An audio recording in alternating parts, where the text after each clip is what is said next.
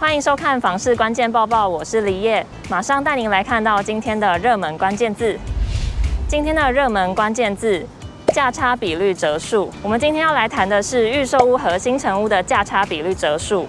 意思就是呢，在同一个区域内，两者之间的价差比率数字越高，就代表在这个区域内买新成屋会比预售屋划算，CP 值高。而折数指的就是在这个区域内，新成屋会是预售屋的打几折。新北市中和地政事务所统计双和地区一百一十年实价登录资料。先从永和区来看，价差比率最高的为乐华夜市生活圈，预售屋均价每坪六十四点九万，新城屋每坪均价五十九点二万，价差比率为百分之九点六，等于是用预售屋打九一折的价格可以买到新城屋。再来看到中和区价差比率最高的为吉穗生活圈，预售屋均价每平五十点一万，新城屋均价每平四十二点六万，价差比率高达百分之十七点五。相比预售屋，买此区新城屋相当于打了八五折。另外，区公所景安生活圈及南势角生活圈价差比率也都有百分之十以上。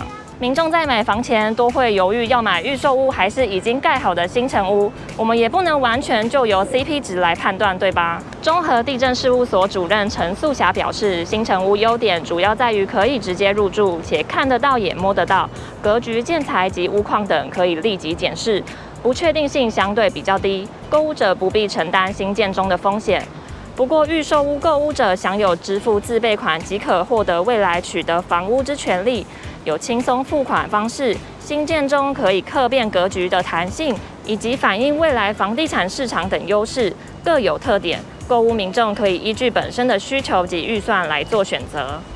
今天的精选新闻来看到，过去有钱人买豪宅通常都会贷款贷好贷满。不过，近年传出的豪宅交易案件却几乎都是用现金交易一次付清，这是怎么回事呢？有一派说法是认为，因为受到豪宅限贷令的限制，豪宅贷款成数下修到只剩四成，而且也取消宽限期，让有钱人到银行搬钱的量能大减。不过，消基会房委会委员张新明认为这并不合理。最好的解释是有钱人的财富快速倍增，加上现在定存利率超级低，银行又不欢迎大额存款的情况下，购买高总价的豪宅似乎是个很好的选择。再来看到与民生息息相关的电价问题，经济部在二十七日决议，对于一般用户不调整电价，对于大户则涨价百分之十五。住宅一千度以下小商店及低压用电、高压以上六类产业及高中以下学校不调整。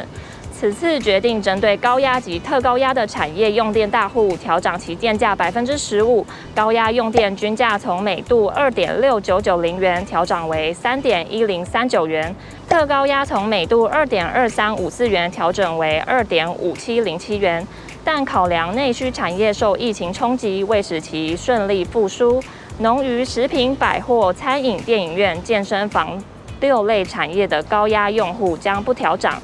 此调整影响约二点二万户。再来看到风水大师太子真人说，长期空置的房子会容易聚集阴气及煞气，建议民众在看房时要遵守 SOP。太子真人说，一旦房子主人搬离变成空屋，不管是待售或闲置，一定要至少三个月开窗通风一次。若能照料到房子，也最好经常过去走动开窗，让新鲜空气可以流通进去。至于民众若去看房子，打开大门时要留意会有煞气，因此看屋者不要站在门口，可请房仲先行进入，并将门窗打开，大约等十秒钟再进入屋内。另外，他也建议可以在红包袋里放两个铜板，新台币十元或五元，看屋后再把它花掉，如此有避阴避邪的效果。